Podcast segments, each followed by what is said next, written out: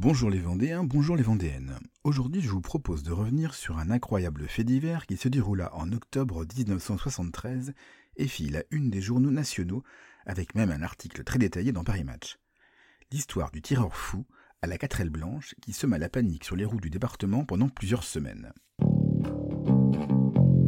Tout commence dans la soirée du 15 octobre, quand un jeune mécanicien du Bourg-sous-la-Roche voit sa vitre arrière éclater au moment où il croise une voiture arrivant en plein phare, alors qu'il circule près de la chaise de vicomte. Sur le moment, il pense que c'est une pierre qui a causé les dégâts, mais le lendemain, il découvre un impact de balle sur sa porte arrière. Il signale l'incident aux gendarmes, qui font immédiatement le rapprochement avec deux accidents du même type. Quelques jours plus tôt, c'est une religieuse qui a été blessée au thorax par un tir de carabine 22 long rifle alors qu'elle circulait près de Saint-Philbert de Pontcharot. Restée confidentielle, l'affaire éclate au grand jour à partir du samedi 20 octobre. Ce soir-là, à 20h45 et 22h30, huit véhicules sont pris pour cible aux Essarts, à La Roche-sur-Yon, à Chantenay et à Mareuil-sur-Lay. Trois personnes sont blessées, dont une grièvement, touchée à l'artère fémorale. À chaque fois, les témoins expliquent qu'ils ont croisé une voiture roulant plein phare et se sont fait tirer dessus au moment où ils croisaient le véhicule. La psychose s'installe.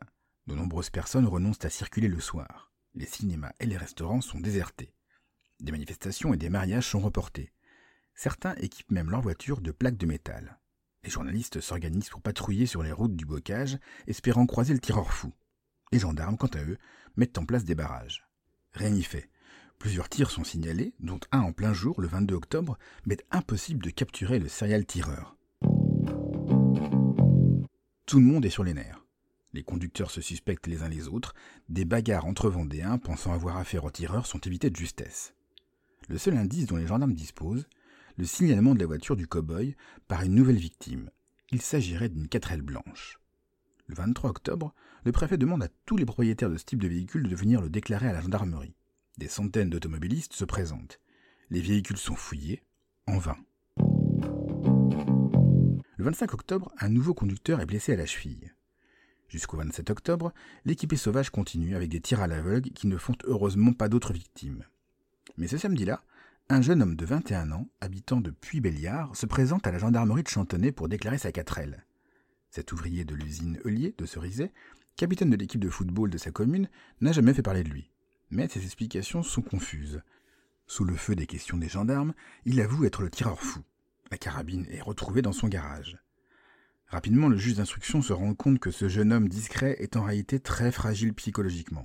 Il a d'ailleurs été réformé de ses obligations militaires pour cette raison.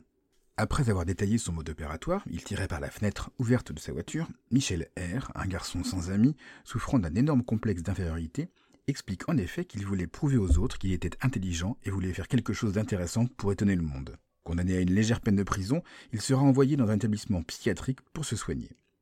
C'est tout pour aujourd'hui, vous pouvez reprendre la route. C'était Sébastien de la page Facebook Le Saviez-vous Vendée.